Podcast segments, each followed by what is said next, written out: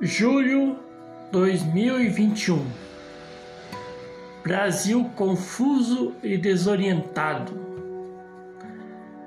A esquizofrênica e frenética insustentável nação é o país cujas lideranças perderam a razão e noção da realidade das coisas.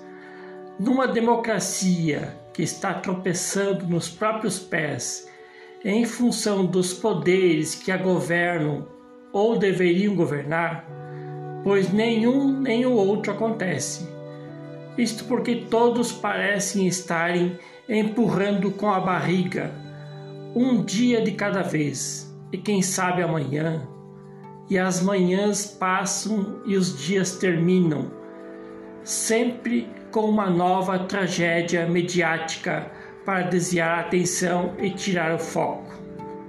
E assim, num Brasil que não mais confia nas suas lideranças políticas, jurídicas e regulatórias, a coisa toda anda e funciona do jeito que dá. Mas sempre com aquela tensão no ar de que agora vai, cai ou sai mas o comodismo e a indiferença parecem ser o melhor a fazer.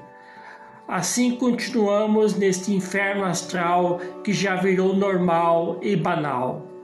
E aos que conseguem viver do jeito que está, tudo bem.